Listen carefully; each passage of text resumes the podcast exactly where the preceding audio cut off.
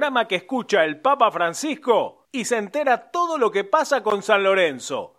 Auspician Boedo en mí. Lava autos, qué bueno. Lavado de carrocería, chasis, motor, tratamientos especiales y limpieza de tapizados. Avenida Crovara 2601, esquina Alvear, La Tablada. América, el software de administración para tu pyme. Consulta en www.softwareamerica.com.ar. Pizzería El Argentino, la mejor pizza a la piedra de la zona oeste. El Argentino, el verdadero sabor de la pizza.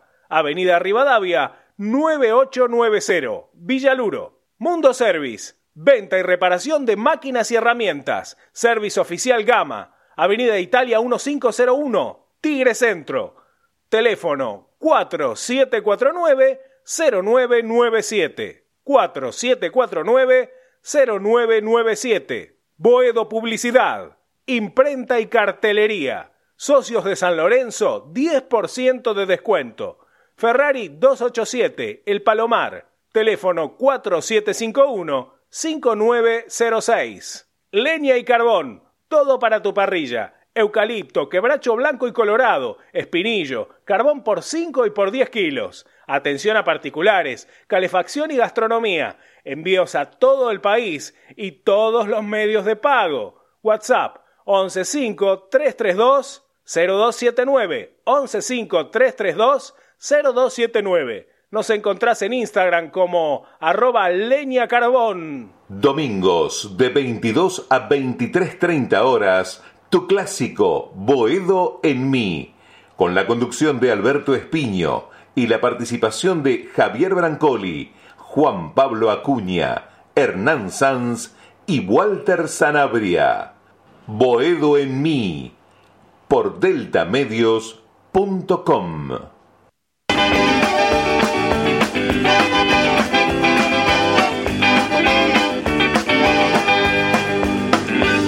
en ti, Boedo en mí, en el aire sin mar, en mis sueños de pan, donde todo se aclara y se vuelve al zaguán.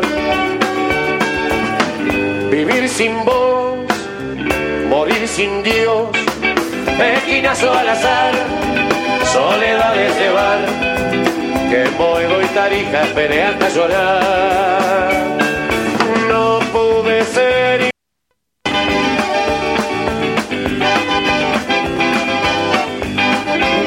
buenas noches, queridas cuervas y cuervas del mundo entero que sintonizan Boedo Mi a través de Delta Medios, de esta plataforma que cada vez tiene más potencia, más fuerza, porque cobija varios programas muy interesantes del mundo San Lorenzo.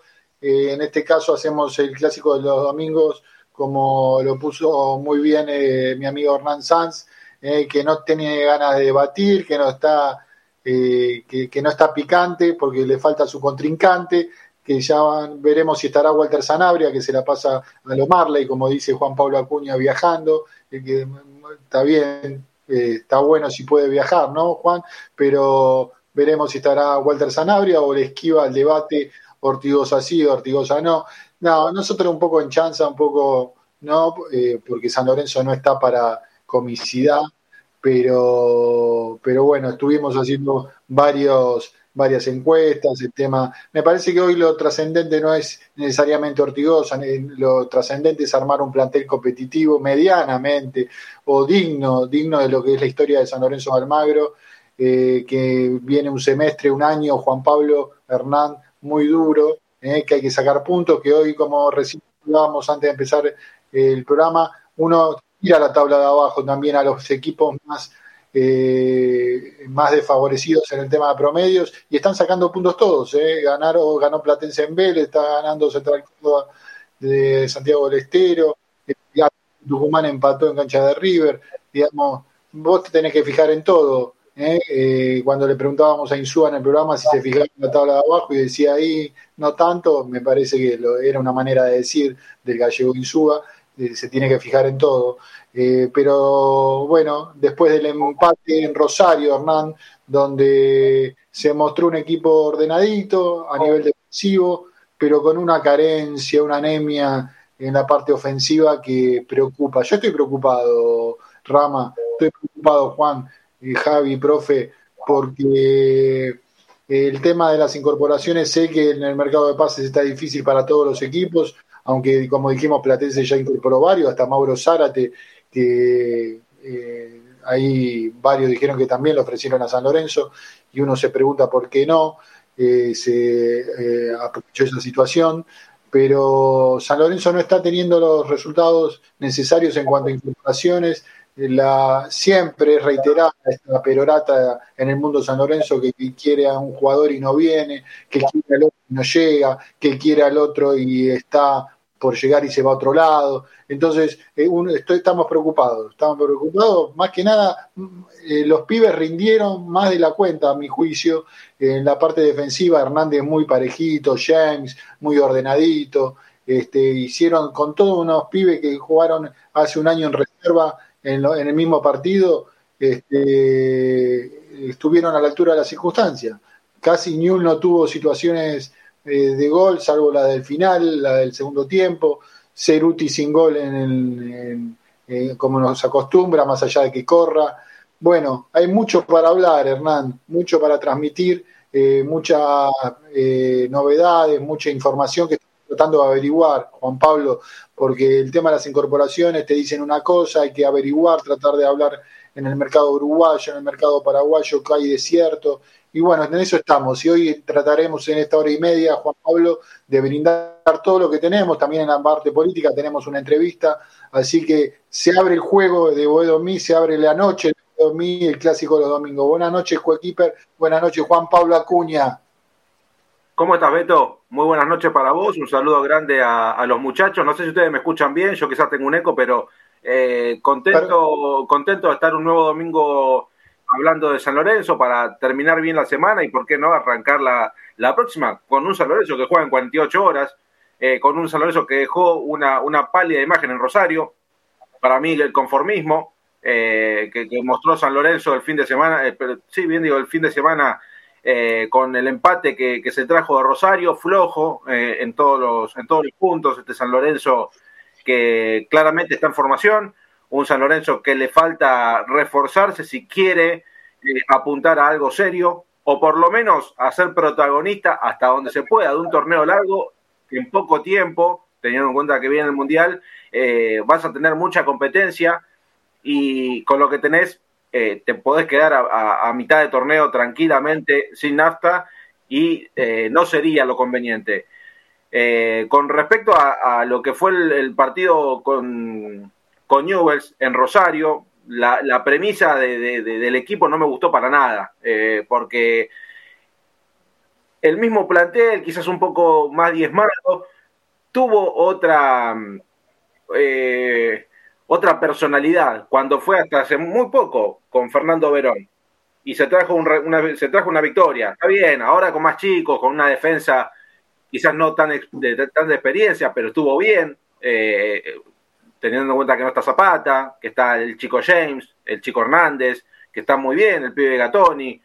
Eh, pero a mí me hubiera gustado que San Lorenzo hubiera eh, ido a buscar el partido con más vehemencia, no tanto pelotazo. San Lorenzo es eh, un equipo que tiene un bache en el medio, mucho espacio entre líneas, eso es lo que noté yo, pelotazo para Vareiro y que se arregle, que no es de ahora, claramente, viene de ese tiempo, pero eh, te falta un armador de juego, esto está claro, no tenés un jugador que se haga cargo de la pelota, o si lo tenés con los jugadores que podés llegar a armar el, el primer equipo, eh, esa tarea no se nota, no, no, está muy, muy presente, y eso es también, creo yo, lo, lo, lo, que más sufre San Lorenzo, la falta de armado de juego, y a partir de ahí en los últimos metros también se termina sintiendo, porque si vos matás a pelotazos a la referencia de área que tenés, o a un Ceruti que corre, pero más allá de correr no te hace otra cosa, o un Vareiro que está lento, que no tiene la cantidad de, de situaciones que vos le podés llegar a generar,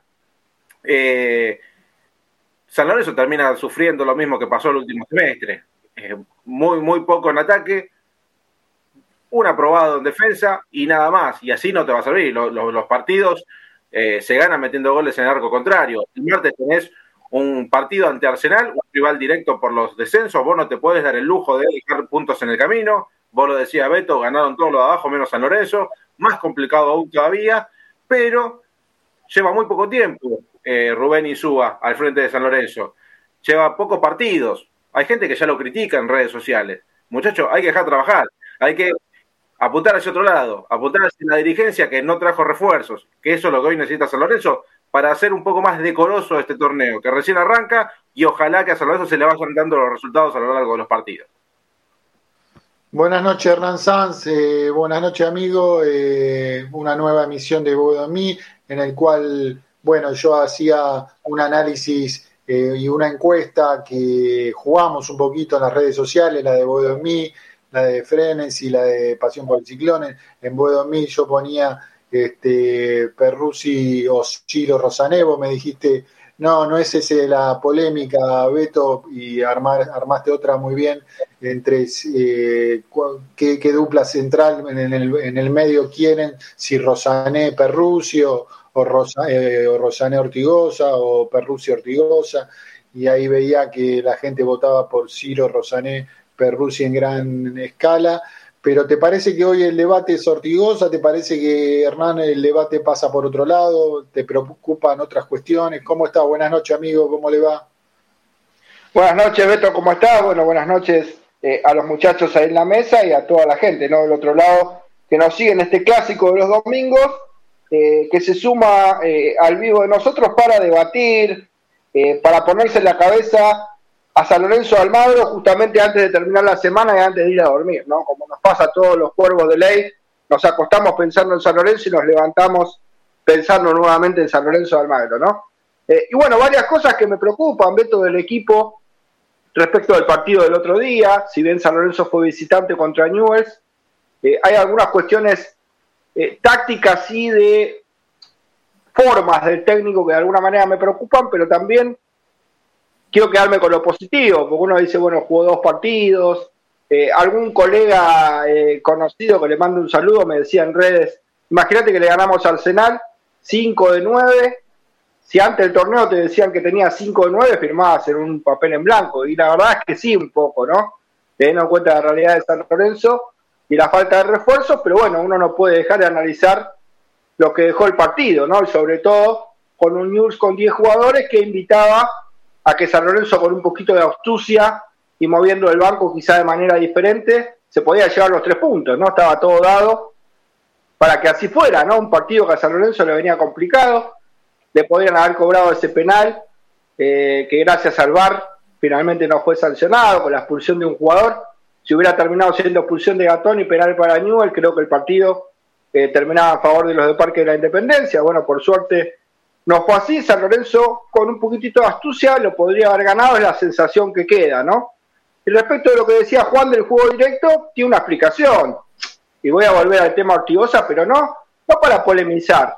Eh, digo, esto, esto es sencillo. Verón cuando jugó con News hace un par de meses atrás hizo algo parecido, o sea, robar la pelota rápido intensamente, luego con asociaciones cortas, eh, aparecer una especie de contragolpe, ¿no? Y San Lorenzo contragolpeaba sobre todo con la velocidad de Cerut y bueno, aquel partido que San Lorenzo puede ganar justamente con Newells hace poco, ¿no? Las últimas fechas del torneo pasado. Esta vez San Lorenzo hizo algo parecido, pero cuando recuperaba la pelota, caía a los pies de Ortigosa y Ortigosa abusaba mucho del pelotazo largo. A ver, por una cuestión de juego, por una cuestión de formas, el de Ortigosa de ser un buen pasador, entonces se abusó un poco de esa posibilidad que tiene Ortigosa de ser un pasador en largo, ¿no? que no todos los jugadores tienen esa posibilidad. Y terminaba mucho el pelotazo a Vareiro, ¿no? Y Vareiro peleándose con los centrales o con el arquero. Eh, y San Lorenzo perdía esa chispa que tenía quizá con Verón, con el mismo esquema conservador, pero teniendo los contragolpes, ¿no? Con la velocidad en aquel equipo de Verón, de ser útil, Vita Fernández, bueno, hoy con otros intérpretes, eh, uno buscaba a lo mejor eso, decir, bueno, la tiene Ceruti en velocidad o se la lleva Martegani, o te pica los laterales cuando San Lorenzo recupera la pelota y abusó mucho del pelotazo largo. Y después la sensación que me queda, Beto, para concluir ya y que pueda presentar a Javi, es que justamente cuando San Lorenzo en el segundo tiempo eh, tiene la posibilidad de jugar con 11, cuando expulsa a Lema, en mi cabeza Beto decía, yo Ortigosa lo quiero para entrar ahora. O sea, me parece que ese era el momento para entrar Ortigosa en el partido, ¿no? y ser ese jugador que a lo mejor le diera a San Lorenzo esa astucia y ese pase en los metros finales, lastimosamente Ortigosa jugando de entrada ya estaba cansado en el momento que expulsan a Lema, ¿no? El Newell se queda con 10. Bueno, era la, la, voz, el comentario de Hernán Sanz. Eh, yo creo que, que juega Ortigosa porque no tiene otros intérpretes. Eh, aparte Rosané estaba expulsado, no, sé a quién iba a poner, digamos, era muy, tiene muy pocas opciones Insúa hoy para, para poner en el medio, en cualquier lado de la cancha, tiene todos pibes, vos, me podés decirle Guizamón, te puede poner eh, a algún otro chico, pero son todos jovencitos. Este, lo de Ortigosa, eh, en el caso personal mío, eh, me parece que, juega porque, porque bueno, no, no hay otro intérprete que esté a la altura de las circunstancias hoy más que él. Eh, si juega el martes o no, ahí Boedo a mí, Pasión por el Ciclismo, adelantaba que posiblemente no juegue, pero yo dudo, dudo todavía, me parece que este, debe estar dudando Insúa si, si dejarlo, yo creo que sí, a pero, pero bueno, no sé si pasa por ahí el debate, me parece que ahí es mucho más profundo, más complicado y por eso le damos la palabra para abrir el juego desde otra visión, de otra mirada al profesor Javier Brancoli. Buenas noches Javi, buenas noches amigo. Beto querido, compañeros, ¿cómo andan? Buenas noches a todas, todos el cuervaje. Eh, voy a tratar de quedarme con lo positivo, que no es mucho, mirar el medio vaso lleno. Yo a esta altura creo que sería un cuarto del vaso lleno que es menos aún, pero aunque sea, vamos a empezar por ahí. Mejoró defensivamente respecto al partido inicial con Independiente.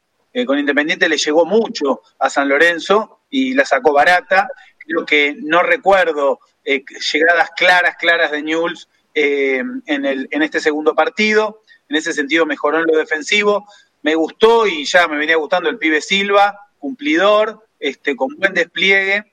Me gustó el partido de Perruzzi, me parece que tiene otra dinámica y aparentemente por lo que se ensayó en estos últimos días, podría ser de la partida junto a Rosané en el partido del martes frente a Arsenal. Eh, a Vareiro que lo matan, yo digo, está solo y se faja con los centrales, le pone voluntad, eh, no creo que sea cargar las tintas con el paraguayo para nada, me parece que en este esquema sería el que menos le entraría, eh, ha hecho digamos, un esfuerzo en soledad, me parece. Y el partido de Ortigosa coincido con Hernán, lo ideal era que entrara en los últimos 20 minutos y hacer la diferencia con la distribución del juego, el pelotazo cruzado. Pero bueno, con la suspensión de Rosané, la verdad que no me imagino, les pregunto, que, cuál, hubiera, cuál habría sido un 5 alternativo además de Perruzzi, ¿no? Me parece que no lo tiene Insúa. Eh, con lo cual, con lo que tiene, me parece que está tratando de hacer un, planteo de no perder, de ganar confianza en los primeros partidos. Por supuesto que los tres puntos marcan una diferencia con sumar de a uno, pero creo que en este momento es un momento, diría casi psicológico de San Lorenzo, eh, que no perder le puede servir para ir eh, engranando las piezas de a poco. Eh, me, me, parece ya una, no ningún hallazgo, sino ya una realidad lo de los chicos de los marcadores centrales, me parece lo de James, lo de, lo de Hernández. Así que es poco. Es verdad que San Lorenzo tiene que salir a ganar, porque sumando de a uno no le alcanza. Eh, la medida con Arsenal del martes, porque es un rival directo y porque no es un rival fácil, hizo un buen partido en la boca y me parece que fue el primer partido. Me parece que, la, la pregunta de San Lorenzo es cómo va a ser para desnivelar, para generar juego, para tener opciones de gol y ahí eh, las alternativas se restringen al máximo. ¿no? Así que bueno, nos quedamos con el cuarto de vaso lleno, esperemos sumar el martes. Eh, un saludo a la gente que se va sumando a través de deltamedios.com, a través del YouTube de San Lorenzo Redes, a través del Twitter de Boedo a través de muchas plataformas que nos brinda la posibilidad de hacer este programa en Delta Medios. Eh, Diego Picato a través de del YouTube de San Lorenzo Redes. Estoy preocupándome eh, porque ganan todos los rivales del descenso el año que viene, están ganando. Eh, le mandamos un abrazo a Adrián Ramos, a Rolando Fernández, también a Emilio Camuche. Hay que salir a atacar desde el minuto uno. Omar de Balvanera ganó Godoy Cruz, ganó Platense. Diego Picato, bueno, eh, ya se arma el diálogo Omar de Balvanera. Eh, Alejandro Fernández, ahora hasta cuándo va a jugar Ortigosa de titular. eh, Cuervo a muerte, Insúa tuvo poco tiempo, Omar de Balvanera, bueno, mucha gente que eh, Mario Bachetti, eh, amo a Ortigosa, pero mínimo necesita descanso. Eh, JP, que el paquetito nos volvió a traer encajar Olier por Pacaterra, bueno, ya por el tema de Calcaterra, que la incorporación del chico de 20 años libre de Ñul, que no se sabe mucho por qué circunstancia vino, pero lo representa Olier. ¿eh? y, da para, para, hablar ese tema, como las incorporaciones que, que San Lorenzo estaba planificando. Eh, querido Rama, eh, ¿cómo anda? Buenas noches. Buenas noches, Beto. Un saludo para todos los oyentes. Y bueno, como siempre, recordarles que este programa está saliendo en vivo por el Twitter de Boedo en mí, que es arroba Boedo en mí. También sale en vivo eh, por YouTube, Facebook y Twitch de San Lorenzo Redes y también lo pueden escuchar en vivo por www.deltamedios.com y si después no lo pudieron ver en vivo y lo, quieren escuchar, entran al Spotify de Delta Medios y también subimos el programa ahí y en estas plataformas que acabo de mencionar el programa también, también queda grabado. Con respecto al partido del jueves pasado, eh, bueno, me gustaría decir que una de cal y una de arena, porque Hernán habló del VAR, pero también nos perjudicó el VAR que directamente ni fueron al VAR porque fue un penal terrible el que no le dieron a San Lorenzo en el primer tiempo. Para mí fue una mano muy grosera y que ni siquiera la fueron a, revisar al VAR. Y menos mal, como dijo Hernán, que después fueron al VAR y pudieron chequear que no era penal para Ñul ni tampoco expulsión para, para Gatoni. Ahora, eh, Juan también mencionó el tema de los, de los dirigentes por los jugadores. Recordemos que hace más o menos dos meses Troglio renunció y los dirigentes eh, le habían dicho no, quédate porque ahora cuando empieza el nuevo torneo te vamos a traer cuatro o cinco refuerzos, eh, los estamos viendo, que esto que el otro y a Insúa no, por ahora no le trajeron absolutamente nada y eso que Insúa eh, habló, en, creo que le faltó hablar en, Utilísima, no es una crítica a Insúa eso, me parece bárbaro que los protagonistas de San Lorenzo hablen por todos lados, hasta acá mismo dijo que necesitaba eh, dos jugadores por línea, es más, acá le preguntamos si iba, también pidió un arquero, dijo que un arquero no pidió, que necesitaba dos jugadores por línea, que los dirigentes buenos se estaban moviendo, pero bueno, hasta ahora no vino absolutamente nadie y vemos lamentablemente que el ataque de San Lorenzo es muy pobre, porque uno le podría llegar a decir, bueno, no sé, Vareiro, pero tampoco es que le dan muchas opciones a, a Vareiro. Antes decíamos Ubita. Bueno, hay Ubita, aunque sea, no sé, tenía uno o dos mano a mano por partido, pero acá ni siquiera hay uno o dos mano a mano por, por partido. Eh, recordemos que creo que fue la única llegada de San Lorenzo, fue al minuto 47 del segundo tiempo. Eh, esa volea de, Ceruti que la tiró por arriba del travesaño y eso que News tenía un jugador menos. Así que bueno, eh, Javi decía un cuarto del vaso lleno de la defensa.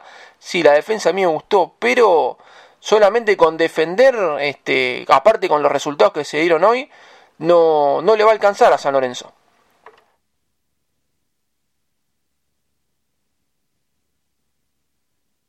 Estás muteado, Beto. Sí, es el debate, es el debate que, está atravesando San Lorenzo. Eh, yo coincido con lo que decía Javi, me parece que este momento de San Lorenzo, interpreto lo que decía Brancoli, eh, es hasta psicológico tratar de ir sumando. Me parece que es tal la anemia ofensiva de este San Lorenzo que se va a vislumbrar mucho, espero que no, en la, cuando, cuando juega de local y el rival que espera un poquito más, se nota la falencia ofensiva de San Lorenzo, la falta de idea. Eh, Martegani flojo en estos dos partidos, pero igualmente interpreto que no puede no eh, salir eh, no puede salir Martegani que es el único con más claridad en este equipo eh, ahora en breve hablaremos de los de los refuerzos tenemos pautado para menos cuarto chicos una entrevista política así que eh, tendremos que hablar también de, las incorporaciones, de, va, de las incorporaciones. Hasta ahora es el representado por Alier, Olier Calcaterra, este chico de 20 años libre de News. Eh, no hay muchísimo más, se están trabajando en varias opciones que en breve empezaremos a, a, ver quiénes son los que están con posibilidad de llegar. Eh, Javi, eh, vos decías quedarte con la parte con la parte medio llena del, del vaso, te interpreté así.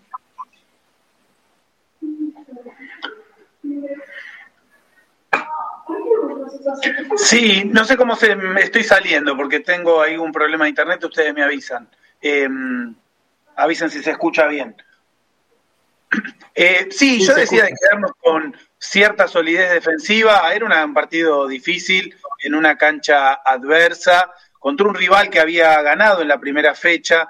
Eh, no, no, me parece que fuera un partido sencillo. Cierto lo que dice Rama, que, que en partidos tan parejos se, se desequilibran por detalles el penal no sancionado a San Lorenzo fue grotesco. Recuerdo hace algunos años, cuatro o cinco años atrás, en esa misma cancha, en ese mismo arco, un penal que le dan a Newell's, que perdemos 1 a 0, creo que fue gol de Escoco, eh, exactamente igual. El movimiento del brazo de Lema, y lo increíble es que no se haya ido al VAR. Por lo cual creo que San Lorenzo en esos detalles tampoco sale beneficiado. Eh, por suerte, bueno, se recurrió para, para reparar el error de Gatoni. Perdóname, eh, Javi, Javi, perdona que te interrumpa. No se fue al bar y la televisión, pues yo lo estaba viendo por la tele, no repitió la jugada. Yo el, penal lo terminé viendo por alguien que subió una foto de la imagen de la televisión, pero la televisión ni siquiera repitió la jugada. La verdad que eso también es, es otra vergüenza que la televisión no, no repite una jugada tan clara. Eh, sí, es cierto lo que decir Rama, se repitió en el entretiempo la jugada. En el entretiempo la repitieron y reconocieron que era penal. Presten atención a cómo juegan los medios para que haya VAR o no haya VAR. ¿sí? Cuando, el, cuando la, la transmisión televisiva o radial, pero sobre todo la televisiva, dice esto es un escándalo, no puede ser, no tarda mucho el árbitro del VAR en llamar al juez de cancha para que revise. Ahora, cuando no se dice nada, es, es, un, es un árbitro más el, la transmisión televisiva. ¿eh? Eh, y bueno, San Lorenzo lo perjudicaron claramente. Creo que hay que patalear, muchachos, también los dirigentes, a ver si nos despabilamos cinco minutos y pataleamos. Porque esta también es la función de los dirigentes, decir, vas a una cancha de visitante y te meten la mano en el bolsillo, hay que hacer el escándalo que corresponde. Sí, eh, ahí Adrián Ramos plantea, prefiero huevo rondina. Digamos, con todo el respeto al querido Adrián Ramos, eh, digamos, dos partidos, dos empates, me parece que ya cuestionar, como decía Juan Pablo, al gallego Insúa por si hace dos cambios, cuatro cambios, me parece un poco mucho. Eh, ahí JP también planteaba, eh, entiende, que no entiendo que no le trajeron nada, pero seguir poniendo Ortigosa. Bueno, algunos cuestionamientos. Me parece que tenemos que esperar y ser un poquito eh, a dejarlo trabajar en SUA, que está hace 15, no, no llega a 15 días, me parece. Eh, sí, se lo saca Martegani, Cuervo a Muerte en YouTube, yo coincido. Me parece que Martegani es el tipo que no tiene que sacar en este momento cuando hay carencia ofensiva, de creación, de creatividad. Y si está mal sacarlo por el perrito Barrios. Eh, Alejandro Fernández, basta de ver fantasmas, eh, no pisamos el área, coincido, no tenemos una anemia de ofensiva que eso es lo preocupante. Eh, Juan Pablo, eh, haceme el último análisis antes de meternos en, las posibles incorporaciones. ¿Estás preocupado? ¿Estás optimista? A ver, optimista siempre, Beto, optimista siempre porque, bueno, uno espera lo mejor de, San Lorenzo. Eh, creo que lo mejor fue eh, un San Lorenzo que tuvo a Torrico como, como una pieza decisiva, un Francisco Perrusi que demostró un buen partido, vos lo mencionaste antes, igual que Jeremías, Gastón Hernández. Eh, lo peor, la, la, mezquindad del equipo y del planteo que, tuvo San Lorenzo, con un Adam Valero que no, no gravitó, que cuando, cuando más lo necesitas, ¿no? Necesitas que esté presente, que esté con todas las luces, y no, y, no pasó. San Lorenzo con un jugador de más tampoco fue a buscar la historia, porque, a ver, eh, le echan a Lema, vos tranquilamente podías haber cambiado el esquema, eh, el cambio podría haber sido eh, sacar a Ortigosa y, probar, ¿por qué no con, el, con el perrito barrio? Si vos también lo querés, pero igual no me parece que sea un primer cambio el perrito barrio, está bien, no tenés mucho más, no tenés mucho más, después Blandi, que la verdad que tampoco es un jugador que me desvela, pero no tenés mucho más. Eh, es complejo, es complejo el presente de San Lorenzo, eh, ojalá que lleguen los refuerzos, hay que ver, supuestamente está arreglado de palabra este tema de Calcaterra, ahora lo vamos a hablar, de palabra, claramente todavía no firmó, me dijeron que hay que esperar a principio de mes para que llegue el jugador, pero bueno, eh, mientras tanto las fechas siguen pasando y, vuelvo a repetir, el martes contra un rival directo no podés volver a jugar de la misma forma que jugaste en el partido ante Independiente ni tampoco en el encuentro ante Newells. Hay que cambiar drásticamente, hay que ponerse los pantalones, hay que eh, pararse en el presente que tiene San Lorenzo, cuál es la situación que está atravesando y el partido que va a afrontar, que es un partido de seis puntos, el partido con Arsenal. Si lo perdés, eh, más allá de no subir la tabla general de este, de este campeonato que, recién comienza, que hoy, hoy un, amigo me decía, eh, pero tenemos la misma cantidad de puntos que River. Sí, pero bueno, eh, salvando la diferencia, ¿no? San Lorenzo tiene que ganar y sería ganar el primer partido de local del año, ¿sí? cuando ya han pasado seis meses. Eh, creo que lo mejor sería quedarse con la victoria ante Arsenal el día martes. Hay que ver cómo se da el encuentro, cuál es el once que para el entrenador. Después lo vamos a hablar, seguramente también después de la, de la entrevista, del once que paró hoy, según me dijeron no va a cambiar mucho. Eh, pero lo va a terminar de, descifrar el día de mañana el entrenador, que va a haber eh, la práctica abierta a la prensa, se va a poder ver los movimientos de, del equipo para el día, el día de mañana, pensando ya en el partido del martes, Beto. Eh, un saludo a Marcelo Sueldo, que también escribe, no basta del perrito, por favor. Javier Ganchegui, lo banco a Insúa, pero tiene que darse cuenta que Ortigosa no puede jugar. JP, yo pedí su llegada y dije que lo iba a bancar mientras haga cosas lógicas. Eh, Juan Pablo Di Marco, el fútbol argentino está cada vez más sucio y sospechoso. Matías Natalia, ojalá el martes sea el equipo la mitad, de, eh, se vea el equipo de mitad de cancha en adelante. Ojalá, Matías, necesitamos eh, ver un equipo de mitad de cancha para adelante más con más creatividad. Lo que pasa es que sin incorporaciones lo veo muy difícil, Hernán. Me parece que está complicado empecemos a hablar, si te parece, Hernán, si estás preocupado también por la tabla de la de abajo, y empezar a hablar de los nombres que empiezan a surgir como a ver si vienen o no a San Lorenzo, porque estoy preocupado, necesita imperiosamente traer a alguien, Hernán, San Lorenzo. Sí, bueno, no hay dudas. Y yo el otro día en la Trasmi, bueno, en Rosario, eh, comentaba justamente esto, ¿no? Eh, eh, cuando estuvimos en la Trasmi de hincha, eh, es una situación ambigua. ¿Por qué? Porque uno se pone en el lugar de Insúa y dice, es verdad, no hay mucho más. Pero por otro lado uno se pone en la cabeza algo y dice, a ver, si Leguizamón, si Sequeira, si el mismo Chico Hernández, ¿no? El goleador de la cesta que sube Insúa primera y estaba en el banco de suplente, entran y dan menos que lo que dieron Blandi y, y Barrio, los tenés que dejar libres.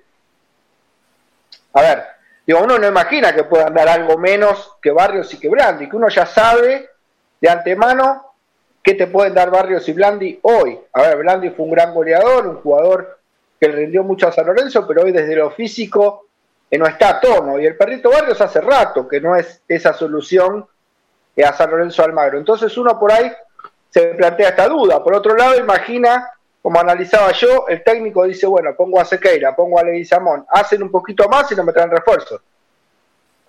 Porque también está esa lectura, ¿no? Como que el entrenador sabe que necesitan todas las líneas, lo pidió, eh, y bueno, claramente no llegan los refuerzos, y la sensación queda dando vuelta, ¿no? Sobre todo cuando expulsan a Lema, incluso por ahí entrando Barrios y Blandi al equipo, que son los cambios que eligió el técnico, a lo mejor decir, bueno, ¿por qué no entraron en el lugar de James, por ejemplo, en el lugar de Ortigosa? San Lorenzo pasar a línea de cuatro, sacando un marcador central eh, y ubicando capaz que a Martegani de doble cinco con Perruzzi eh, y ponerlo también un poco hablando y más arriba, ¿no? Y armar una especie de, de 4-4-2, algo que pudiera marcar un cambio, ¿no? Eso de decir, bueno, lo vamos a buscar el partido.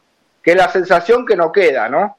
Eh, pero bueno, más allá de eso, eh, bueno, me parece que justo tampoco no bancar al entrenador porque está hace dos partidos que no recibo refuerzos y bueno, a tener un poco de paciencia, pero sí, ¿no? Quizá marcarle al entrenador esto, ¿no? Cuando hay una conferencia, cuando se puede hablar, eh, algo a favor, como decías vos, Beto, habla con todo, con todo el mundo, el SUA, es algo a favor y bueno, poder marcárselo, ¿no? De alguna manera, ver por qué San Lorenzo no pudo tener un poquito más de astucia. Creo que también tuvo que ver que San Lorenzo estaba de visitante, ¿no? Y el entrenador había imaginado que perder a lo mejor el partido con Newell por ir a buscarlo era bastante más grave que traerse ese punto, ¿no? Y decir, bueno, ganás de local ante Arsenal, tenés 5-9, como decía antes. Pero bueno, para pasar ya al tema de los refuerzos, Beto, como bien me decías, eh, me contaron pues que se, nos viene, la parte política, así es. Vayamos a los refuerzos. Claro, me contaron que lo de Calcaterra es una apuesta, ¿no? Que no lo pidió el entrenador, pero como es una apuesta, es un jugador juvenil que acercan, Insúa lo dijo a los dirigentes, bárbaro. Si lo quieren traer, tráiganlo, pero va a arrancar de atrás y no es eh, un jugador que yo pedí ni es una prioridad. Pero bueno, aceptó que esté en el plantel porque es un jugador joven y puede ser una apuesta. Los jugadores por los que hay hoy negociaciones eh, son Gonzalo Maroni, el volante de Boca, eh, ex Boca Junior, bueno, Atlas de México, que volvió justamente a Boca, ¿no? Atlas no lo incorporó, no pagó la opción. y San Lorenzo se quiere hacer el jugador. Ahora, a ver qué pasa. tiene contrato hasta diciembre con Boca. Boca no se lo quiere prestar a San Lorenzo. Déjame ahí un segundo. Hernán, me dicen eh, de eh, alta o de fuentes cercanas al, jugador y a San Lorenzo que tiene hasta dos años más Boca de contrato, ¿eh? no tiene hasta diciembre. Bueno, yo tenía entendido que tenía una posibilidad de salida en diciembre, pero bueno. Bueno, el jugador es de Boca. dos años más. Sí. La idea, de la, idea de su representante es poderlo sacar libre de boca, o sea, hacer una rescisión del contrato, quizá como San Lorenzo ha hecho con algunos jugadores. Bueno, Boca no quiere saber nada y aparece Lanús también, ¿no? En el horizonte, que Boca cree que Lanús hoy puede ser más vidriera que San Lorenzo. Más que nada tiene que ver con que Boca no le quiere prestar a San Lorenzo. No es una cuestión de vidriera, ¿no? Y acá está dando vuelta a eso. Después lo del Cuello Méndez, que lo contábamos hace tiempo, eh, San Lorenzo hizo una oferta insatisfactoria y la gente eh, de Wanderers de Montevideo le dijo, bueno, nosotros vendemos el 75%, no menos, en 2 millones y medio, último precio. Según me dijeron mañana, San Lorenzo se estiraría a comprar el 70% en 2 millones. Es lo que me dijeron a mí. Y bueno, es un número bastante más cerca. Después verás si lo pueden aceptar o no. Y después se está dando vuelta a lo de Canales también, ¿no? El, marcador central paraguayo. Esperá ahí, Hernán. Sí.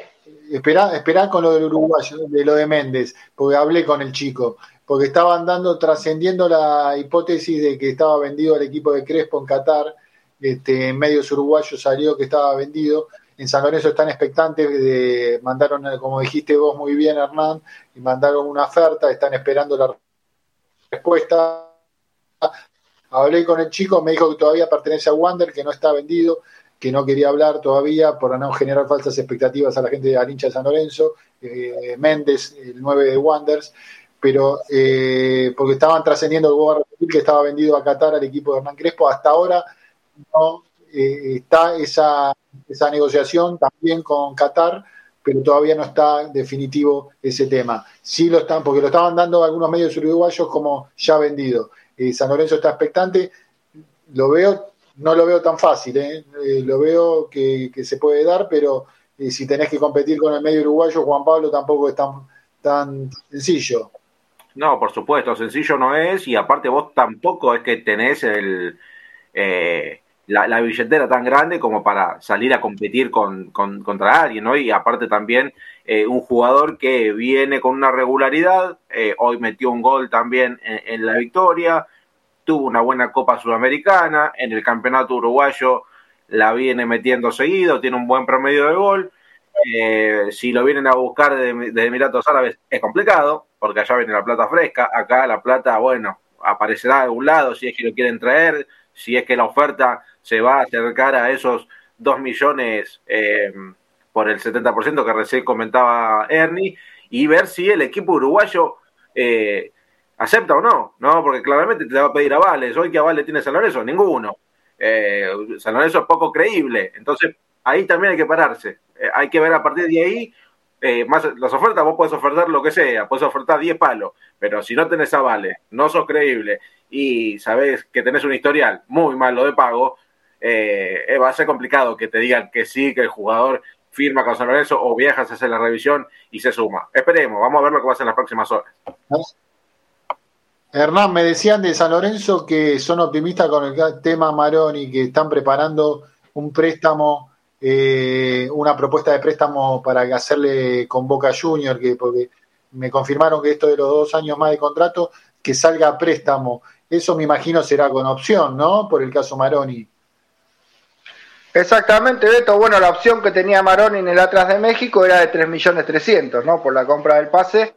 Eh, a ver, si es conveniente para San Lorenzo y es un préstamo largo y la opción quizá no es tan alta, o sea, no llega a los 3.300.000 la opción, que sería eh, prácticamente inutilizable para San Lorenzo, eh, no lo veo mal porque creo que es un futbolista que podría darle más eh, en la creación a este San Lorenzo, una alternativa más a Martegani, no, no, no estoy en desacuerdo, creo que tanto Maroni como Méndez son los jugadores que a mí me despiertan un mediano optimismo, ¿no? Después el resto de los nombres, como te decía Beto, lo de Canales, también por ahí ofrecieron a Poblete, que si no siguen Independiente podría tener otro ciclo en San Lorenzo, eh, lo de Elías Pereira, lo pero... De Poblete me están diciendo, lo de Poblete Hernancito me dijeron que San Lorenzo ya hizo la propuesta y están esperando la respuesta de la representación y el mismo del jugador una respuesta que a mí no me seduce para nada el nombre de Poblete. Cuando decían jugadores de jerarquía, me parece que no es Poblete pero bueno, eh, me lo dieron como un nombre que ya San Lorenzo le hizo una propuesta al jugador.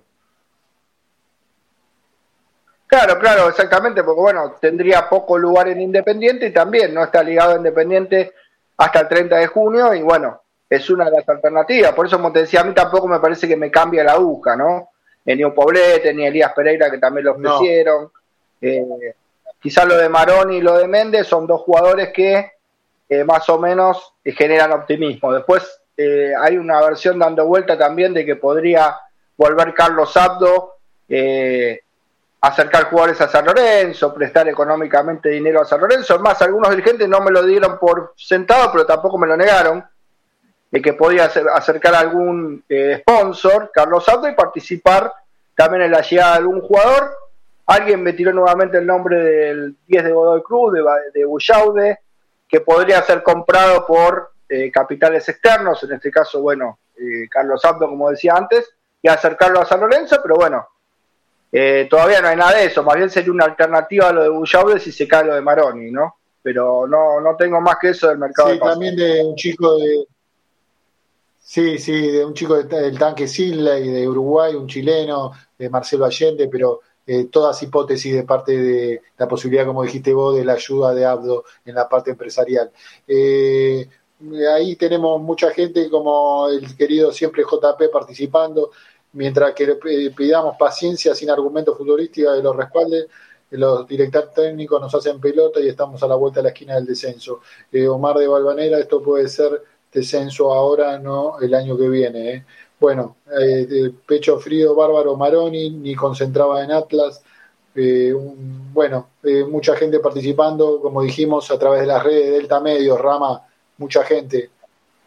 Sí, por suerte, Beto, tenemos mucha gente participando en todas las redes, también hay mucha gente conectada en Twitter. Lamentablemente Twitter cambió su política de cómo se hacen las, las transmisiones y no te deja que mandes mensajes en, en la transmisión, como si lo deja hacer YouTube, Twitch o, Facebook. Eso sí, la gente que quiere mandar algún mensaje y por ahí no, usa YouTube puede mandar un mensaje también en Twitch o, en Facebook. Se viene la parte política en, dos minutitos. Eh, eh, aprovechemos la última parte futbolística eh, pero, pero bueno, lo político es trascendente también, Juan Pablo. Hubo reunión, ¿no? Del oficialismo con la oposición. ¿Cuándo fue esa reunión? ¿El jueves? Sí, Beto, el viernes. Fue el viernes. Terminó siendo el viernes lo que iba a ser en principio eh, eh, el lunes, el día lunes, cuando Horacio Igor terminó por, por suspender la reunión porque se había dado la cuarta dosis de la vacuna contra el COVID, no estaba bien eh, físicamente, ¿no? Después de darse la, vacuna, entonces la corrió para el día viernes, en donde recibió a eh, los referentes de los frentes opositores de, San Lorenzo Almagro, en donde eh, hubo una respuesta por parte del oficialismo de eh, terminar de concretar una fecha posible de elecciones. ¿Por qué digo posible? Porque todavía no hay nada sobre la mesa, no, no hay fecha, no hay nada concreto, todavía no podemos decir va a haber elecciones anticipadas en San Lorenzo porque lo tiene que hablar en comisión directiva, lo tiene que aprobar asamblea, eh, y esto sigue dilatando, sigue dilatando el tema, ¿no? por parte de, la oposición, eh, no quedaron muy conformes, van a esperar a ver si es verdad que esta semana se va a ver una reunión de comisión directiva, según me dijeron iba a ser entre martes, más tardar miércoles, y a partir de ahí ver qué es lo que va surgiendo, ¿no? Cuáles son las novedades que van apareciendo sobre la mesa en una cuestión de Estado que hoy San Lorenzo debe, tomar sí o sí, que es eh, la decisión de las eh, elecciones anticipadas para intentar cambiar el rumbo, sea eh, el día de mañana o sea en diciembre como quiere la, el oficialismo. Para mí no es una fecha que, sea la correcta, diciembre, ¿eh? Ah, claro, para mí tiene que ser mucho antes y menos en como quería. Antes, antes de la parte política, ¿algo más de tema de incorporaciones o gente que se está hablando para venir a San Lorenzo? No, bueno, de incorporaciones, eh, lo que te decía, esos son los nombres, ¿no? Después hay muchos jugadores ofrecidos dando vuelta que no tiene mucho sentido a veces nombrarlo, ¿no? Porque la gente se impacienta con tanto nombre. Eh, y después, bueno, también en el rubro de las salidas, ¿no? Eh, Malcolm Braida le habría manifestado, ¿no? A Rubén Darío Insúa la posibilidad de ir a otra institución, quiere tener más participación Malcolm Braida, hay un sondeo de Tigre, hay un sondeo también de Barraca Central, eh, después lo del Chico Flores que también podría ser metido en alguna negociación, por ejemplo, con Montevideo Wanderers eh, por lo de Méndez, ¿no? Aprovechar dinero y dar el préstamo de, Flores. Eh, también, bueno, hay una posibilidad de salida también del Perrito Barrio, que bueno, siempre hay sondeos por todos lados, pero bueno, eh, no hay nada concreto. Lo concreto que hay con negociaciones abiertas es lo que marcábamos antes, lo de Maroni eh, y lo de Méndez, ¿no? Además, además de la oferta Poblete también, ¿no? Vos. Seguro, Hernán. Eh, lo de Maroni, ya vuelvo a repetir, de San Lorenzo son optimistas. Está preparando Matías Caruso una propuesta de préstamo con Boca. dos años más de contrato tiene el jugador de, con Boca Junior. veremos, las próximas 48 horas son fundamentales para ver si Maroni termina vistiendo la camiseta de San Lorenzo. Y lo del Chico Méndez, eh, con un buen presente en Uruguay, este, pretendido por el fútbol también de Qatar. Eh, el chico me, dijo antes del programa que sigue perteneciendo a Wander porque en dos medios uruguayos salió que ya estaba vendido al equipo de Hernán Crespo y estamos, bueno, veremos la propuesta de San Lorenzo, como decían los chicos, y hasta dónde se estira San Lorenzo para llevarse al buen 9 de Wander que salió eh, goleador de la primera parte del campeonato uruguayo. Eh, pero nos metemos en la parte política tan importante, eh, fundamental en el mundo San Lorenzo. tenemos un referente de la oposición de orden y progreso como el querido amigo Marcelo Culota, eh, que está ya con, para, conectado con nosotros. Hola Marcelo, ¿cómo estás? Buenas noches, gracias por esta comunicación con vos mí. ¿Qué tal, Beto? ¿Cómo te va? Buenas noches. Un saludo para toda la gente de San Lorenzo que está viendo y escuchando y para todo el equipo de Bodomí. Eh, ahí, como recién, decía, recién decía Juan Pablo Acuña, la reunión del viernes, él tiene mucha información también. Eh, quisiera saberme me gustaría saber muchísimo, Marcelo, cómo fue esa reunión, eh, en qué tono, en qué, qué se abordó, obviamente el tema de las elecciones, cuándo, qué, qué, te quedó en limpio, fue positiva, fue negativa, no sirvió para nada, se fueron escépticos, optimistas, ¿cómo, cómo, cómo, ¿cuál fue el resultado que dio vos y tu agrupación de Orden y Progreso eh, de esa reunión con Arreceigor y el bloque oficialista? Sí, mira, fue una reunión que nosotros queremos desde el frente de agrupaciones, no solamente Orden y Progreso, porque estuvieron representadas todas las agrupaciones, 12 agrupaciones en esa mesa de reunión que fue en la sede de Avenida La Plata, allí en el primer piso este viernes pasado. Eh, voy a tratar de responder eh, esas varias preguntas que me hiciste. Los tonos fueron variados, fueron tonos... Eh, cordiales, tonos de enojo. Eh, nosotros desde el Frente de Agrupaciones fuimos con eh, el objetivo de, llevarnos la posibilidad de elecciones anticipadas como primera medida y luego, por supuesto, eh, tratar de, si se puede decir de alguna forma, negociar, exigir, presionar sobre la fecha estimada o el mes estimado.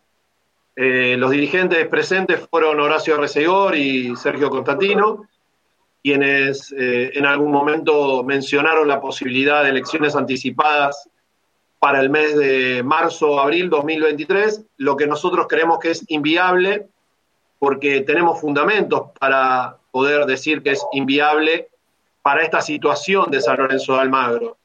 Nosotros eh, entendemos que esta etapa que está viviendo San Lorenzo necesita elecciones anticipadas. Muchos cuando dicen una frase hecha es elecciones ya, sabemos perfectamente que no pueden ser ya. Ya quiero decir, eh, y lo, lo, doy a entender con semanas o meses, no puede ser ni la semana que viene, ni el mes que viene, ni el mes siguiente, porque si tanto pedimos que se respete el estatuto, como lo hacemos desde las agrupaciones opositoras y de este, de este frente que se conformó y la verdad que se está trabajando de muy buena forma, no podemos exigir algo que no puede ser y que tenemos que tener en cuenta el Estatuto de San Lorenzo, que se habla de 90 a 120 días de un llamado a elecciones, que tiene que haber una reunión de comisión directiva para esta semana que inicia mañana.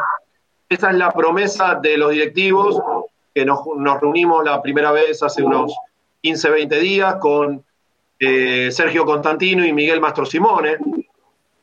Eso fue lo que dijeron, que para la semana del 14, justamente San Lorenzo, bueno, juega el día 14, este martes próximo, pero que en la semana del 13-14 íbamos a tener una reunión de comisión directiva donde se iba a llamar a elecciones anticipadas. Eso se reiteró en esta reunión de hace ya un par de días y la idea es que se pongan eh, ya eh, una fecha cierta en la reunión de comisión directiva, en un temario que tendrá que tener varios temas y uno de ellos tendrá que ser las elecciones anticipadas y posteriormente a eso, después de aprobar la comisión directiva esa fecha estimada, digo fecha estimada porque no tenemos fecha cierta, ¿no? Y que 15 días después ya eh, sea eh, la Asamblea de Representantes de Socios, que sea llamada en esta misma reunión de comisión directiva de esta próxima semana, para poder tener la fecha cierta ya, luego de que lo apruebe la Asamblea de Representantes de Socios. Y en líneas generales nos fuimos eh, conformes con lo, con lo que se habló. Obviamente ahora tendrán que cumplir su palabra los dirigentes de San Lorenzo, a los cuales desde hace mucho tiempo uno no les cree, pero no nos queda otra en esta situación que creer que van a hacer lo que tanto prometieron, ¿no? Sí. Juan Pablo, eh, ¿le preguntás a Marcelo? Sí, Marcelo, ¿cómo estás? Buenas noches, gracias por, por tu tiempo, eh, siendo tan tarde, gracias por estar de otro lado. Contanos, ¿qué, semblante le viste a, a Constantino, a, a Reseigor? ¿Cómo estaban ante esta reunión que, bueno, se, se pospuso porque iba a ser el lunes? Eh, se sigue dilatando este tema. Eh, y no hay una solución o, una respuesta inmediata. ¿Qué, semblante tenían los dirigentes en, una reunión que fue áspera por momentos? ¿Qué tal, Juan Pablo? Buenas noches. Mira, el semblante no es el mejor de los dirigentes. San Lorenzo está pasando por una de sus peores crisis institucionales y el semblante de los dirigentes está relacionado directamente con eh, esa situación crítica que vive San Lorenzo en lo institucional, en lo deportivo, en lo político, el otro día había eh, declaraciones de, del presidente actual de San Lorenzo, Horacio Residor, que decía, el problema es económico y no político, como si no existieran eh, las determinaciones que se toman desde San Lorenzo las tomaran los dirigentes o las toma algún socio, no, las toman los políticos, lo toman los dirigentes de San Lorenzo, la comisión directiva, el presidente. Entonces, eh, ahí radica el gran problema de San Lorenzo, que es a estos dirigentes que no les cree casi ningún socio, que son ellos el problema, no son la solución, y nosotros desde eh, el Frente de Agrupaciones estamos tratando de buscar una solución. Y la primera solución es que no esté más en el gobierno de San Lorenzo estos dirigentes que en los últimos 5, 6 barra 7 años han dejado en esta situación a San Lorenzo del Mar. Más allá de que también, no, no, perdón, Beto, más allá de que no son los dirigentes que el, hincha eligió, ¿no? Porque recordemos, eh, los que estaban en, la lista eran Marcelo Tinelli y Matías Lames, hoy ambos dos borrados totalmente de San Lorenzo y queda esta gente que encima, vos bien marcado, Marcelo, terminan de, declarar que, que, lo que pasa en San Lorenzo es un tema económico y, sabemos que eh, los, los principales responsables de este, de este presente eh, fueron ellos mismos. Eh, la situación es que es una comisión directiva legal, porque el estatuto nuevo, nuevo de 2017, quiero decir, lo ampara eh, el cambio de cargos en la comisión directiva, pero no es legítima. Eh, no están representados en, lo que es la cabeza de la dirigencia de San Lorenzo quienes fueron elegidos. es más, tenemos diferentes situaciones que son bastante complejas dentro de la comisión directiva el caso de Claudio Lantarón, que es el tesorero del club, un tesorero que no tiene los eh, requerimientos suficientes para ser tesorero de San Lorenzo de Almagro, un cargo de tesorero requiere al menos 10 años de socio y eh, Lantarón no llega a 8 años de socio. Eh, el vocal de comisión directiva, hoy vocal, presidente 7 años y vicepresidente dos años y medio como Matías Lamens, ha eh, faltado y no ha asistido a 23 reuniones de comisión directiva en lo que van dos años y medio. Entonces, la falta de institucionalidad es total, la falta de respeto para con los socios de San Lorenzo es total. El otro día, eh, Horacio Reseguor nos decía, pregunten lo que quieran que yo se los explico. Eh, ¿Qué quieren saber? ¿Qué contrato? No, no, no queremos saber ningún contrato, queremos que le expliquen a la gente y que abran las reuniones de comisión directiva y que le expliquen a los socios de San Lorenzo. No nos tiene que explicar a 11, 12 o 13 socios de San Lorenzo que estábamos ahí y que íbamos a exigir elecciones anticipadas. Ese era eh, el objetivo, como la reunión de comisión directiva abierta, como la asamblea de representantes de socios presencial.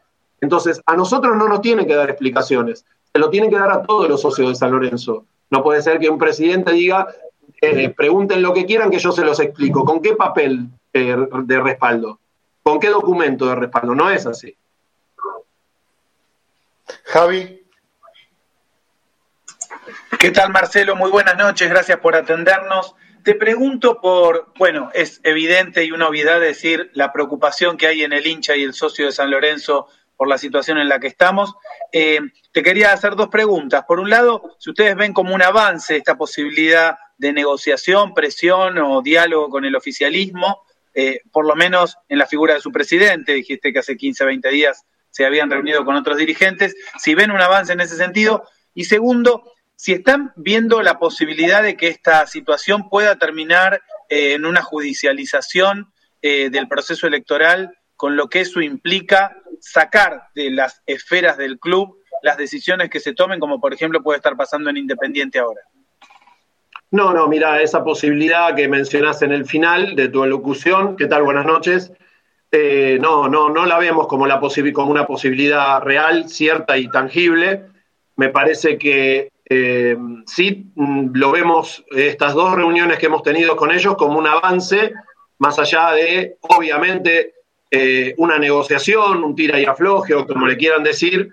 ellos ven una fecha, nosotros vemos otra fecha, pero hemos quedado en que las elecciones anticipadas se van a llevar a cabo en, este año 2022 y no en el 2023, a no ser que obviamente eh, pase o suceda algo en el medio, que esperemos que no sea así porque estarían faltando la palabra tres de los más importantes dirigentes de San Lorenzo de Almagro, como Miguel Mastro Simone, como Sergio Constantino y como el presidente Horacio Reseigor. Entonces nosotros vemos como un avance por ejemplo, si esta semana o en la primera reunión de comisión directiva no se llegara a, tocar el tema de elecciones anticipadas, nosotros tenemos la palabra del secretario Miguel Mastro Simone, que hasta el momento de la última reunión que habíamos tenido era secretario todavía, hoy el secretario Sergio Constantino, hoy Miguel Mastro Simone, vicepresidente de San Lorenzo de Almagro, dijo que él, en lo personal, tomaría la determinación de renunciar si en la primera reunión de comisión directiva no se llama elecciones anticipadas. Entonces, para que llegue todo eso, eh, tendrá que llegar el momento de una reunión de comisión directiva donde no se lleve a cabo la aprobación o el tratamiento de elecciones anticipadas y veremos si él, como directivo, u otros directivos toman alguna otra determinación. Ramiro Brignoli.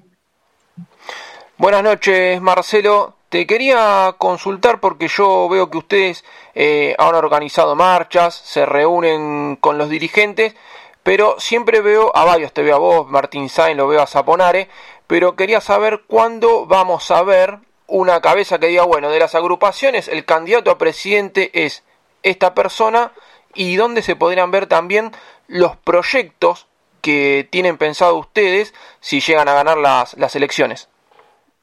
Bueno, mira, es una muy buena pregunta porque hay muchos sanlorencistas, muchos socios que se preguntan ambas cosas. Te voy respondiendo de a una.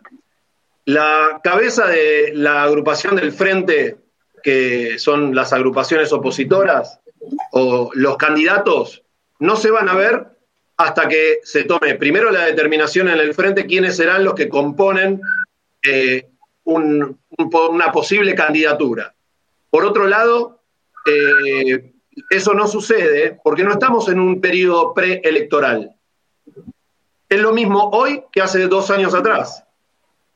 No estamos con una fecha de elecciones fija y ya pautada por la comisión directiva y hasta el momento que, por ejemplo, no se conforme una junta electoral, no hay obligación de parte de ninguna de las agrupaciones de presentar sus candidatos. Nosotros vemos como alguna otra agrupación, presentan candidatos y ya están en campaña, sin haber fecha de elecciones. Nos parece eso un despropósito.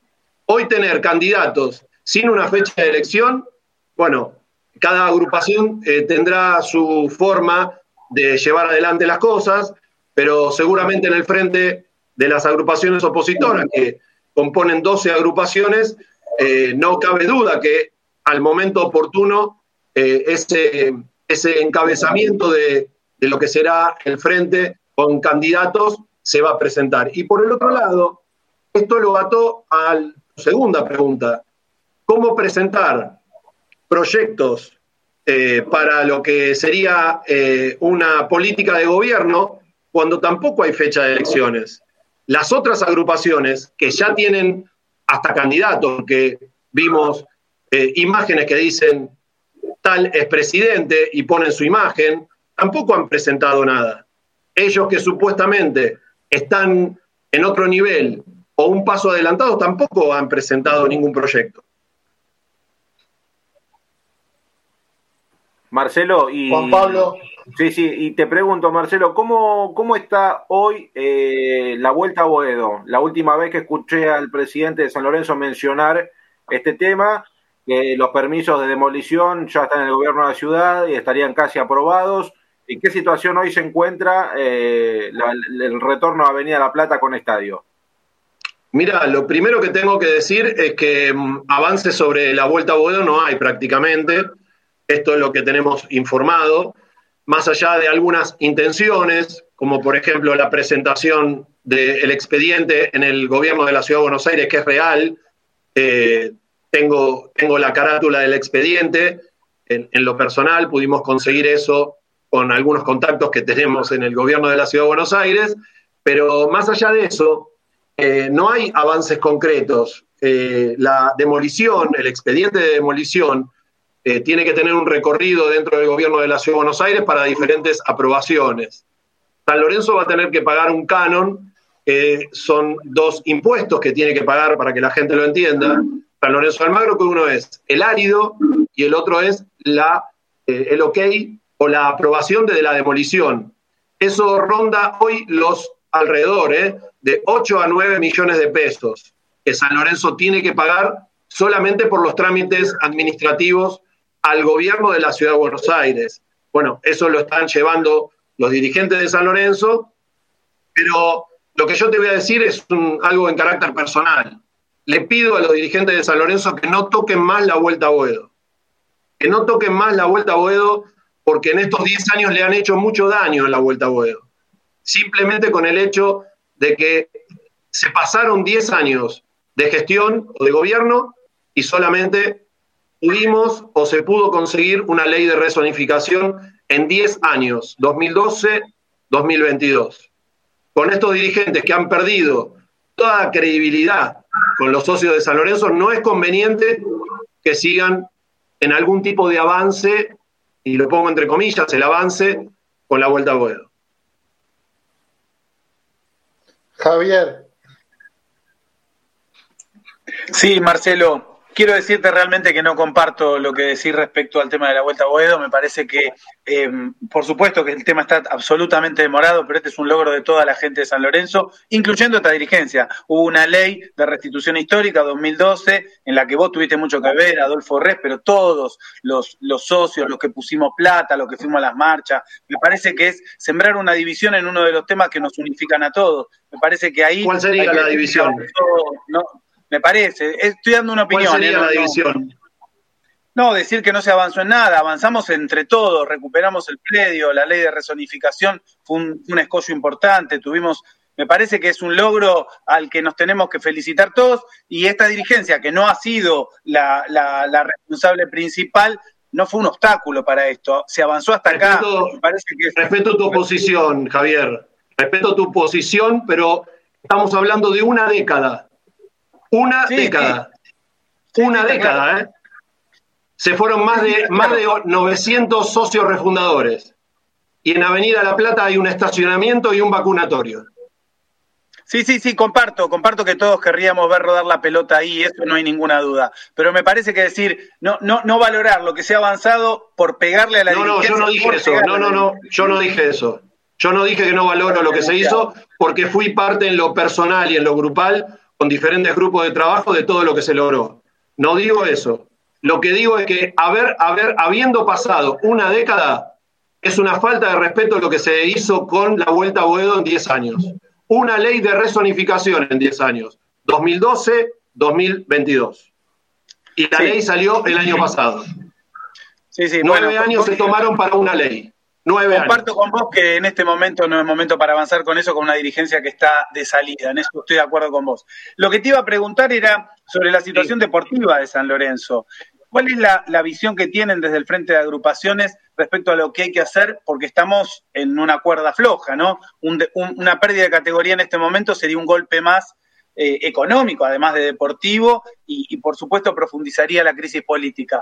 ¿Qué es lo que ustedes piensan que hay que hacer en esta transición para, para no perder la categoría, digamos? Salir a comprar, endeudarse, jugar con los pibes. ¿Cuál, es tu idea o cuál es la idea colectiva que tienen respecto a la crisis deportiva, además de institucional de San Lorenzo? Obviamente que sería una catástrofe deportiva para San Lorenzo de Almagro que en 2023 tuviéramos la pérdida de la categoría y nadie quiere eso, obviamente. Para que no suceda esto, que, muchos prevén, porque la verdad que cuando hablan y tiran o se tiran palabras como descenso o el nacional o todas esas cosas, primero que le hace mal a, la, la, cabeza del socio de San Lorenzo, porque en el inconsciente le sumamos unas palabras que son casi prohibidas para los hinchas y socios de San Lorenzo, pero más allá de eso, estamos viendo que eh, hace ya más de un mes y medio que terminó el campeonato anterior, que no llegó ningún refuerzo, que San Lorenzo no tiene grandes posibilidades con estos dirigentes de, traer refuerzos porque los jugadores que tienen la posibilidad de venir, hemos visto varios jugadores de, no, no, de, no de renombre como les gustaría al socio y al hincha de San Lorenzo, pero prefieren no venir, prefieren ir a otras instituciones.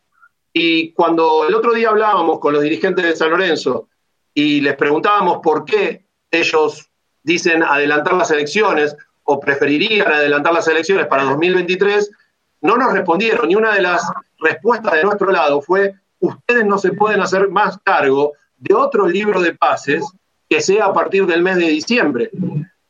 Porque si esto que está pasando ahora se vuelve a repetir en el último libro de pases de un torneo que va a ser muy difícil para San Lorenzo, como el de 2023, bueno, acá radica, y lo ato o lo pongo de la mano con lo que mencionábamos recién de la Vuelta a Boedo. ¿Quién sería, eh, vamos a decir, eh, confiable de los dirigentes para que abran un fideicomiso y pongan dinero. Entonces, lo atamos de, la mano, o más de la mano, de lo que sería un libro de pases, un nuevo libro de pases con estos dirigentes. Entonces, ahí te doy mi postura. Me parece que los chicos que han sido, eh, que subieron a la primera división, eh, muchos de ellos tienen cualidades muy importantes y, se nota la calidad que tienen, pero subieron en un momento por obligación, no subieron porque tenían que, eh, ya están, están maduros para la primera división. Fueron forzados a estar en este lugar y bienvenido sea porque San Lorenzo estaba necesitando justamente de, su cantera para poder salir de este momento, un momento también económico, financiero, que todos sabemos que es complicadísimo para San Lorenzo, pero lo que pedimos a los dirigentes es que se no, no se pueden encargar de otro libro de pases a partir de este que está por cerrar el 7 de julio. Sí, eh, Ramiro, vamos cerrando agradeciéndole a Marcelo eh, la participación en Boedo Mí. Ramiro, por favor. Sí, Marcelo, quería preguntarte si en las agrupaciones se habla del tema de la recuperación de los 8.000 metros que todavía tiene Carrefour y si se habla de ese tema, ¿qué proyecto tienen en mente para recuperar esos 8.000 metros que todavía son, son de Carrefour? Sí, eh, obviamente los, lo que tiene que ver la vuelta a Boedo, hay tanto en Orden y Progreso Sanlorencista como en el Frente de Agrupaciones, tenemos equipos de trabajo en los cuales un tema justamente es la vuelta a Boedo, que va a ser un tema de, de muchísimo trabajo y que obviamente la llave, por decirlo de alguna manera, ¿no? espero que se entienda, la llave para lo que es el gran proyecto que San Lorenzo debe, tener en Avenida La Plata del 1700 son los 8.127 metros cuadrados. Eso no nos cabe duda a nadie. Para eso sí hay ideas, eh, pero lógicamente uno no es gobierno.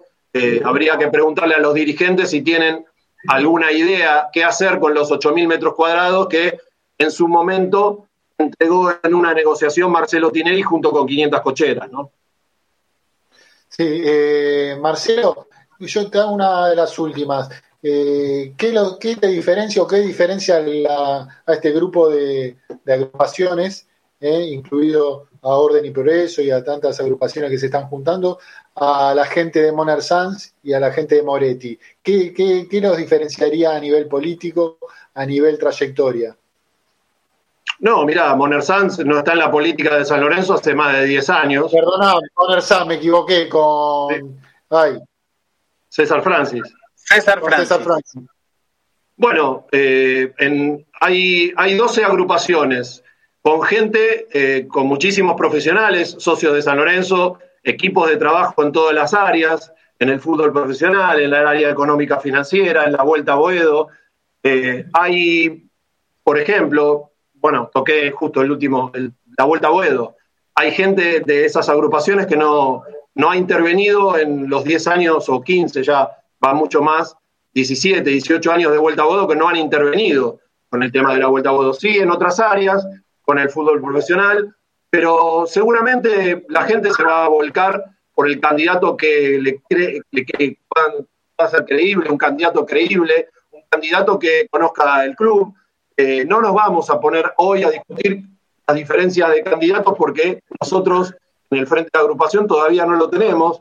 Eh, ellos sí tienen ya algunos candidatos, pero, en eso nos vamos a diferenciar en que van a ser equipos de trabajo seguramente muy profesionales.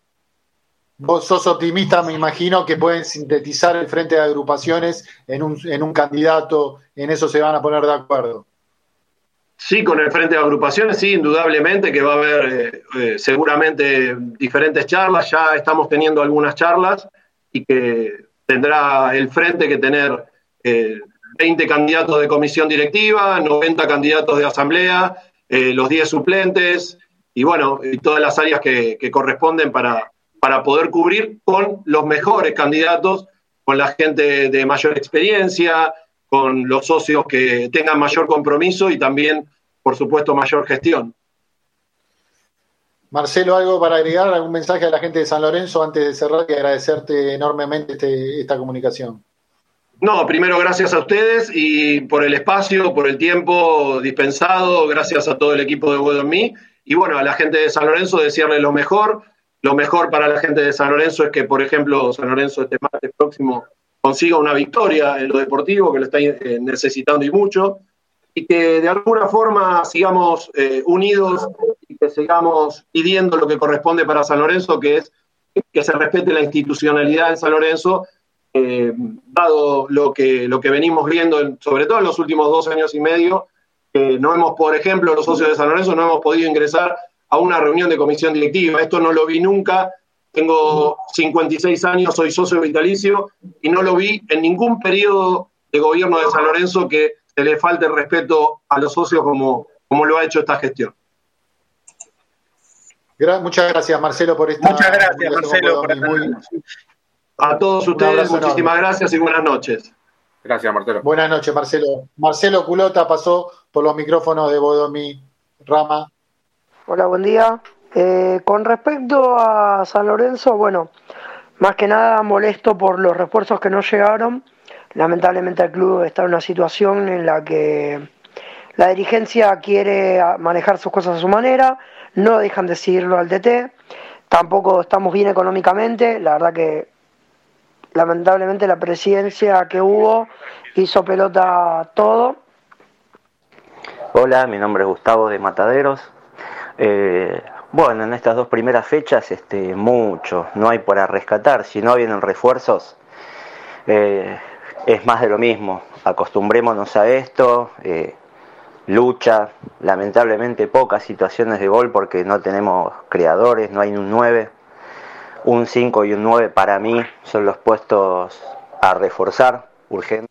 Hola Beto, hola equipo, eh, habla Rolo de Parque Avellaneda.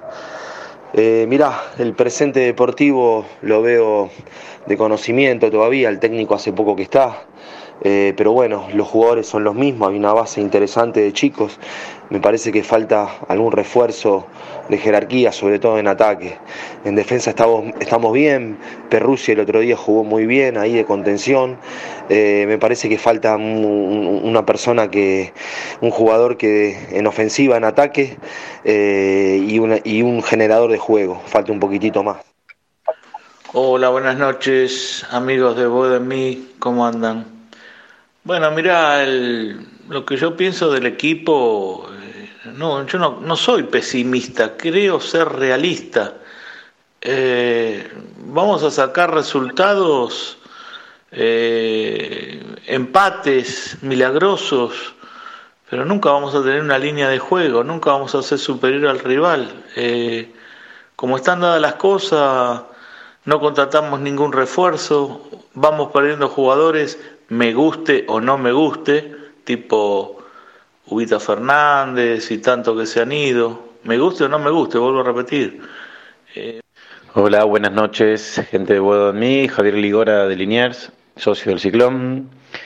A ver, bueno, sobre lo que están preguntando, eh, el debut de San Lorenzo de estos partidos, eh, algunas mejoritas se vio, pero no, no nos hagamos ilusiones ni vamos a estar de mitad, lamentablemente de mitad de tabla con lo que hay y vamos a tener que ser pacientes. Eh, yo últimamente me preocupo más en lo que pasa en la vida política, lamentablemente, de lo que es el futbolístico. Todo tiene que ver con todo. Germán de Morón, una de cal y una de arena para los payasescos dirigentes que tenemos. Por una parte, traer, con la cantidad de pibes que tenemos, que lo que necesitamos es experiencia, traemos a un jugador de 20 años que no estaba sentado en Newell, que no lo querían en Newell, pero llamativamente es el representante, es el mismo que tenemos, tiene de Elías y de Monetti. ¿No será que Monetti estaba en condiciones de inhibir al club y le dijeron, no nos inhibas, que te metemos a un petardo tuyo y guardamos el silencio y traemos otro pibe? Buenas noches, equipo de Buedo de mí, habla Pablo de Mataderos.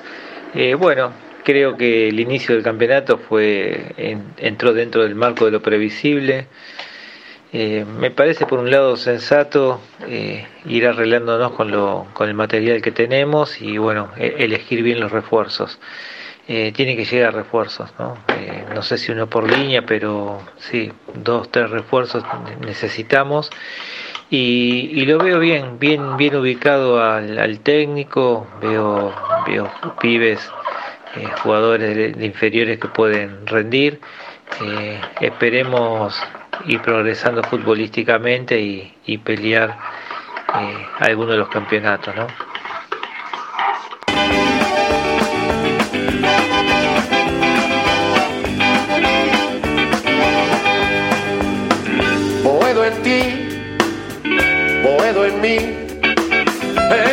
Sin mar, en mis sueños de pan, donde todo se aclara y se vuelve al zaguán Vivir sin vos, morir sin Dios. Bueno, seguimos con Boedomí. Gran, gran nota política, ¿eh? Juan Pablo, era necesaria empezar profundizando los temas políticos, Juan. Sí, por supuesto, Beto, por supuesto que, era necesaria, porque no hay muchas voces de, la oposición que, que, estén a la orden del día. A ver, eh, claramente los micrófonos cuando se abren eh, todos hoy en día quieren, quieren eh, expresarse. Eh, me parece que está bueno que el hincha también conozca el otro lado, quiénes son los que, los que piden las elecciones. Quizás no me quedó tan claro el tema de que todavía no, no, hay algo, una lista conforme, ¿no? O, quién va a ser el que se encargue de estar como presidente, quién de vice, está bien, quizás hay que respetar. pero tienen tiempo todavía. Sí, sí, sí, pero bueno, suponete que sea en diciembre. Suponete que sean en diciembre las elecciones. Vos ya seis meses antes lo tenés que saber. O, por lo menos una idea, ¿no? Pero bueno, eh, creo que, primero hay que Hay que, hay, hay que ver primero cuándo, va a ser la fecha de las elecciones, cuándo se va a dar esta reunión de comisión directiva y a partir de ahí eh, esperar a ver qué, qué, es lo que decide la, asamblea también, ¿no? Pues esta, esta fecha se tiene que aprobar en la asamblea, ese mismo día se va a, tratar barra a aprobar el balance 2021, eh, que también es algo que ya se tendría que haber tratado y aprobado hace tiempo, si es que se aprueba. A mí me dijeron que se va a aprobar. Directamente me dijeron aprobar el balance, ni siquiera tratar. Lo van a aprobar directamente. Pero bueno, eso va a ser otro tema. Más llegado a la fecha lo, lo, vamos a hablar bien. Hernán, ¿escuchaste la nota desde afuera? ¿Estuviste con la red de Bodomí?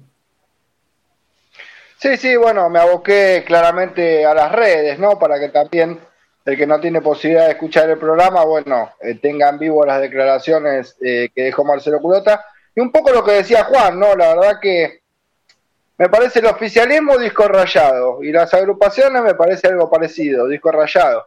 A ver, yo creo que si quiero trabajar por San Lorenzo, más allá de cuándo sean las elecciones, ya tengo que empezar a trabajar.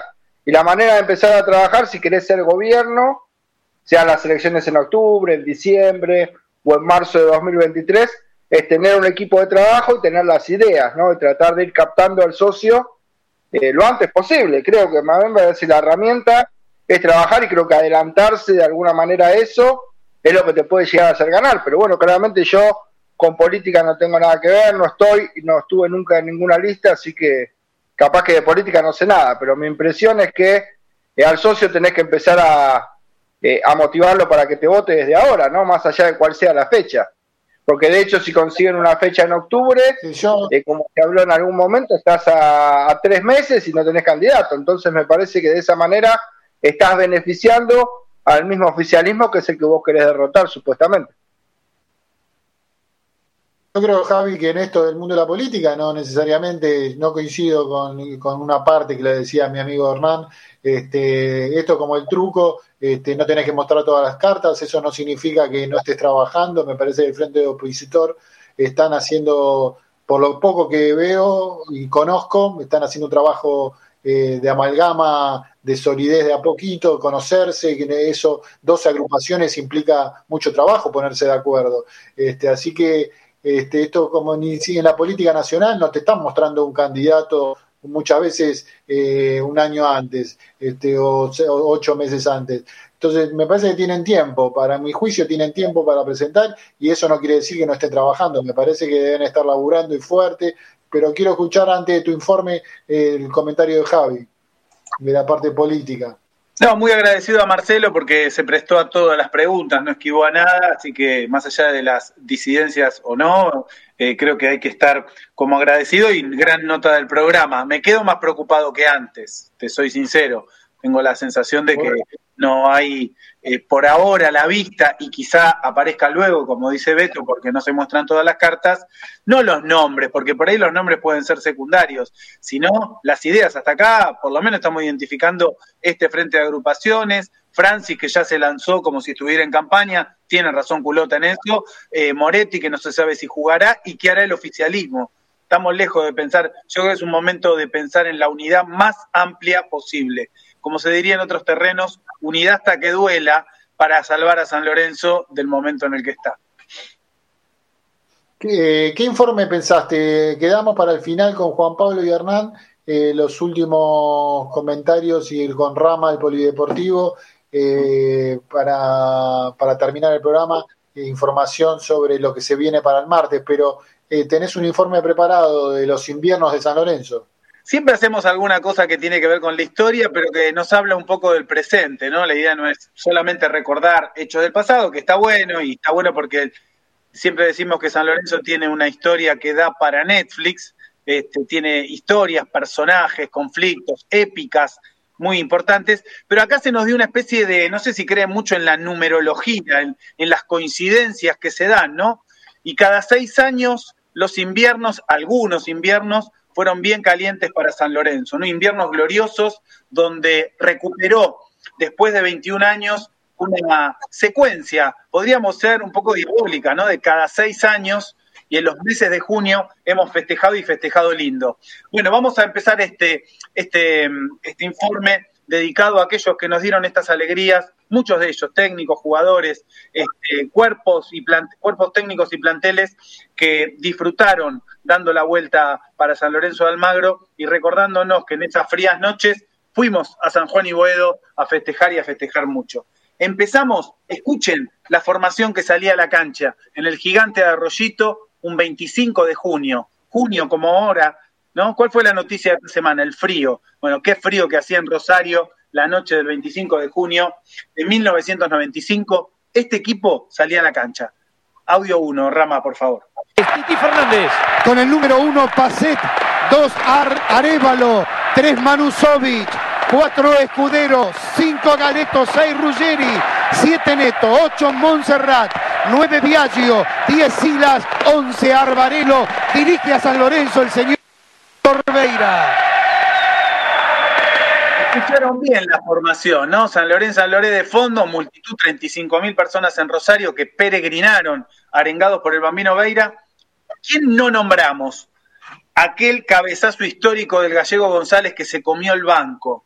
Dice que, eh, bueno, no puede decir o reproducir lo que, lo que pensó. Había metido ocho goles en siete partidos y el Bambino lo mandó al banco. Bueno, Dice el gallego González en el libro Cien años de pasión de Alberto Dean, dice, formamos un gran grupo, hicimos una pretemporada, escuchen bien, de 45 días. Personalmente, dice el gallego, la más larga que hice en mi vida, en el Hotel Urringan de Mar del Plata, y nos dimos cuenta de que podíamos ganar un campeonato. Eh, ese equipo que hizo 45 días de pretemporada y que arrancó con el bambino escribiendo en un pizarrón ojalá este sea nuestro año. Bueno, logró lo que no había logrado San Lorenzo eh, en 21 años, un título local. Es verdad que San Lorenzo tenía estabilidad institucional y un orden político que hoy no tiene, pero venía con el peso, con el karma de 21 años. Medio que se tropieza sobre el final, pero finalmente va a dar la vuelta y con esta canción la recordamos. Lo que se cantaba en la tribuna en el año 1995. Vamos con el segundo audio, Rama.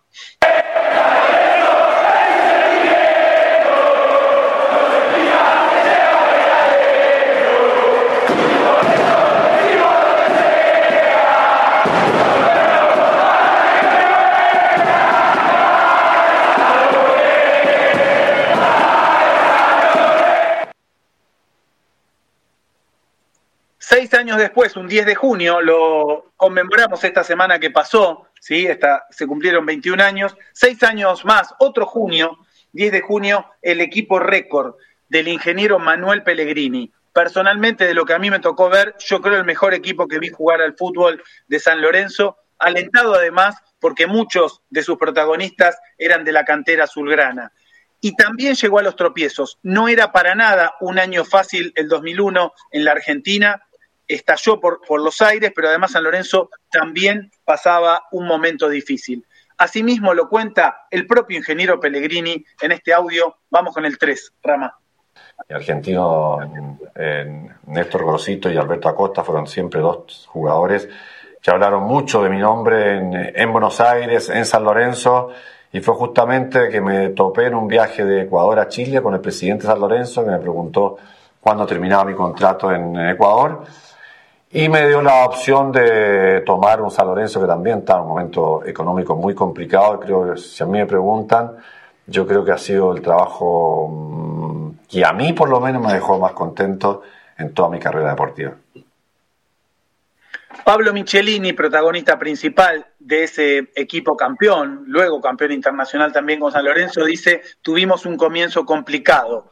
El final del ciclo de Oscar Ruggeri, después de haber realizado una buena pretemporada, un conflicto en el plantel, me acuerdo que se peleó Abreu y Tucio para petear un penal en un torneo de verano, y Fernando Miele que echa al preparador físico. Así arrancó San Lorenzo, el debut de Pellegrini no fue el mejor, tropezó con Racing 2 a 0 y tuvo un mal desempeño con River. Después de ese partido, de esa derrota en el nuevo gasómetro, ganó el récord actual del fútbol argentino. 13 triunfos consecutivos, 47 puntos en campeonatos cortos, 15 triunfos en 19 fechas, un equipo récord por donde se lo mire. Así, en ese país que se caía a pedazos, estallaba San Lorenzo, pero estallaba de alegría. Un 10 de junio del año 2001. Vamos con el audio 4. Se venía el estallido nomás. Si viene el estallido, viene el estallido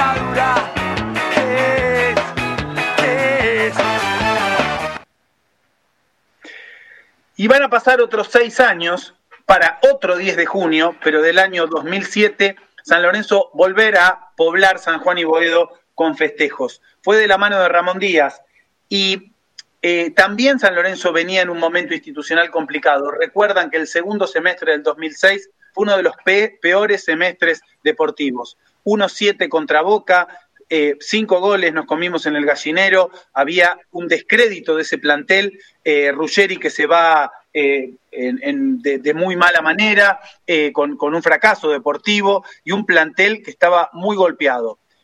Ramón Díaz tomó ese plantel y le preguntaron, ¿por qué agarraste San Lorenzo? En primer lugar, era un equipo grande y por lógica con aspiraciones permanentes, decía Ramón. Tenía una historia atractiva porque vivió y superó trances complicados y la gente en forma masiva iba a acompañar. Esa vendetta, esa revancha que se toma San Lorenzo va a tener uno de sus puntos más altos en, le hicimos precio, ¿eh? 3 a 0 en la boca, con un Lavesi en una pierna, así comenzaba a construirse el campeonato del año 2007 de la mano de Ramón Díaz. Vamos con el audio 5, Rama, por favor. El burrito Rivero, no puede más la Bessi. Rivero. Que Caño le tiró a Clemente y le ganó. Sigue el burrito. Silvera para el gol. La Messi para el gol. Sí, sí, gol de la Messi. ¡Gol!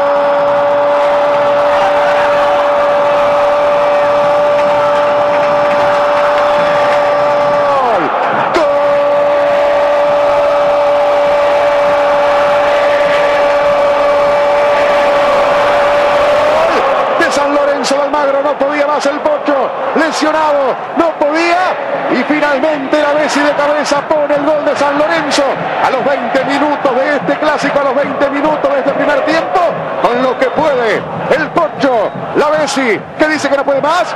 San Lorenzo 1, Boca 0.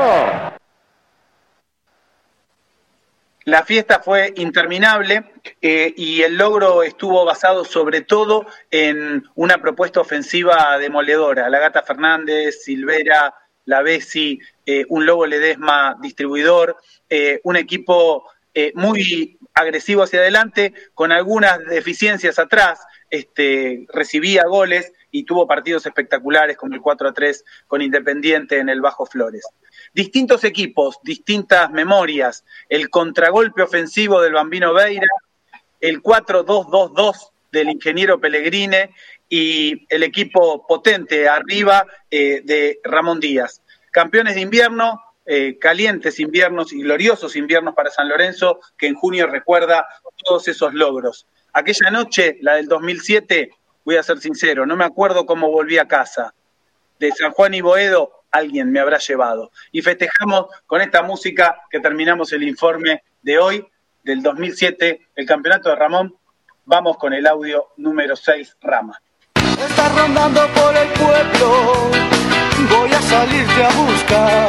A buscar. Estoy saliendo a tu encuentro, la risa empieza a flotar. Muchachos, no pierdan la esperanza,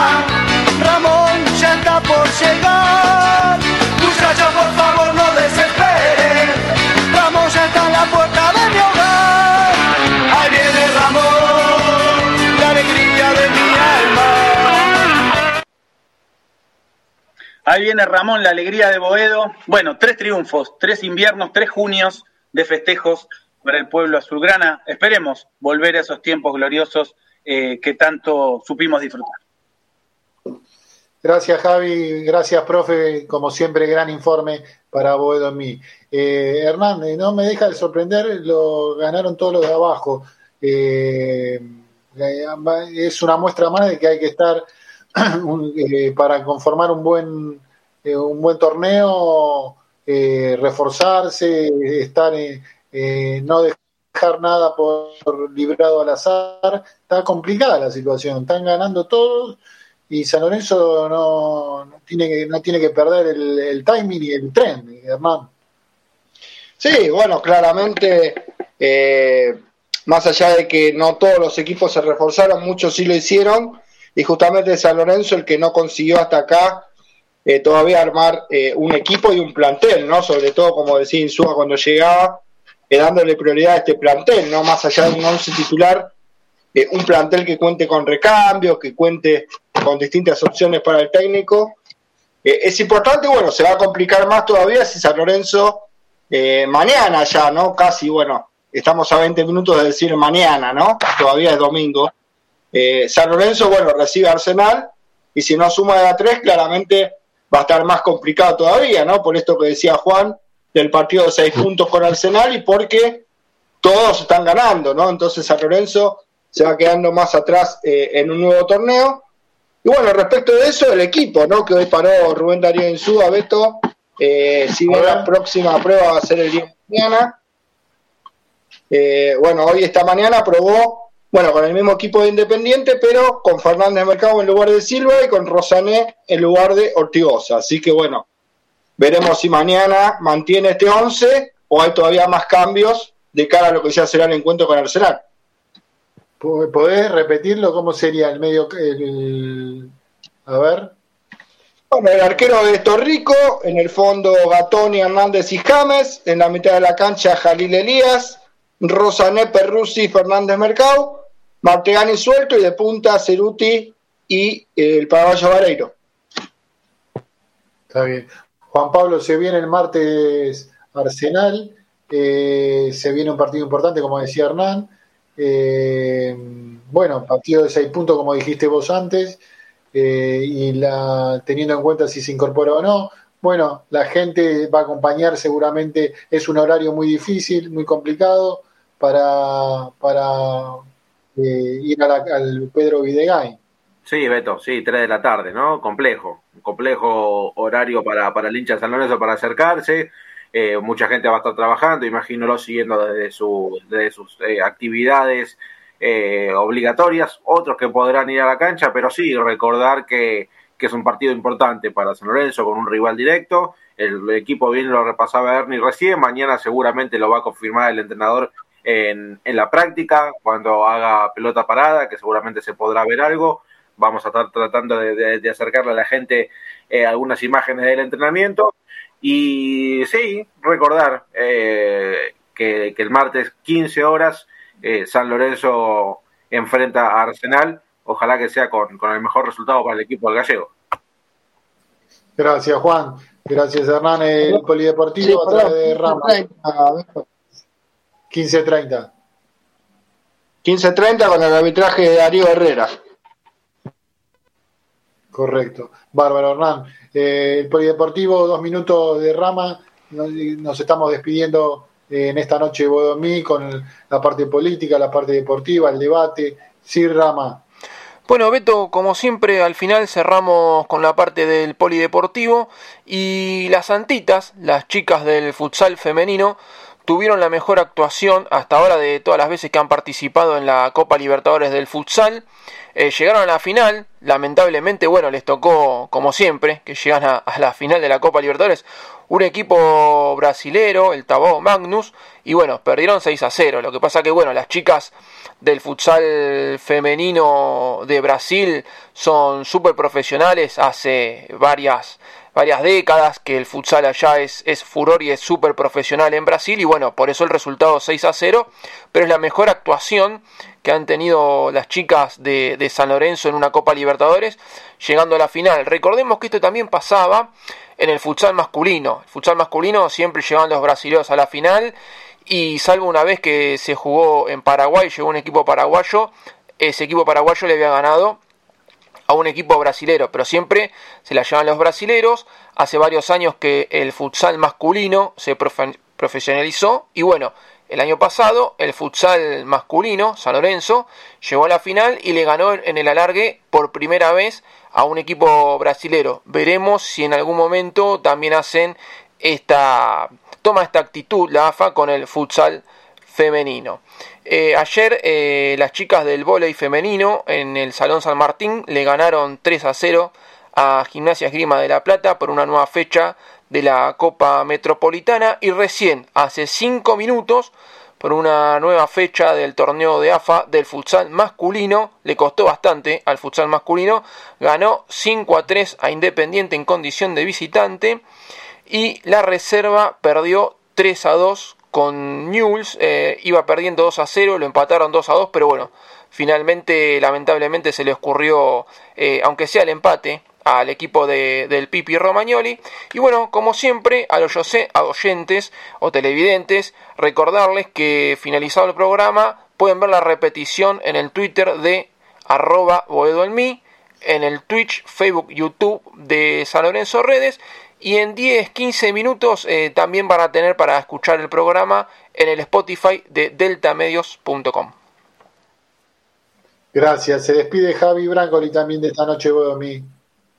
Bueno, una noche con polémica, con discusión, participaron muchos nuestros oyentes, televidentes, como dice Rama, por, por el canal. Creo que está bien eh, poner el centro en la responsabilidad de la dirigencia, pero hay que mirar con perspectiva lo que se viene y, poner el, el, ojo ahí para que no se construya una unidad por el espanto nada más, sino que efectivamente tengamos algo mejor, lo que venga sea mejor que esta decadencia en la que estamos. Esperemos que sea así y que el martes ganemos. Bárbaro, gracias Juan, eh, gracias Hernán, eh, gracias Rama, gracias por estar eh, muchachos. Nos vemos si Dios quiere el domingo que viene, eh, esperemos que con un buen presente y un mejor futuro para San Lorenzo de Almagro. Gracias chicos, nos vemos si Dios quiere. Está. Chau, chau, gracias. Chau a la gente. Soy capaz de irme a la luna llevando la misma pasión, no sin antes darme el gusto de ver al cuervo campeón. Boedo en mí, el programa que escucha el Papa Francisco y se entera todo lo que pasa con San Lorenzo. Auspician Boedo en mí, Lava autos, qué bueno. Lavado de carrocería, chasis, motor, tratamientos especiales y limpieza de tapizados. Avenida Crovara 2601, esquina Alvear, La Tablada. América, el software de administración para tu pyme. Consulta en www.softwareamerica.com.ar. Pizzería El Argentino, la mejor pizza a la piedra de la zona oeste. El Argentino, el verdadero sabor de la pizza. Avenida Rivadavia 9890, Villaluro. Mundo Service, venta y reparación de máquinas y herramientas. Service Oficial Gama, Avenida Italia 1501, Tigre Centro. Teléfono 4749-0997. 4749-0997. Boedo Publicidad, Imprenta y Cartelería. Socios de San Lorenzo, 10% de descuento.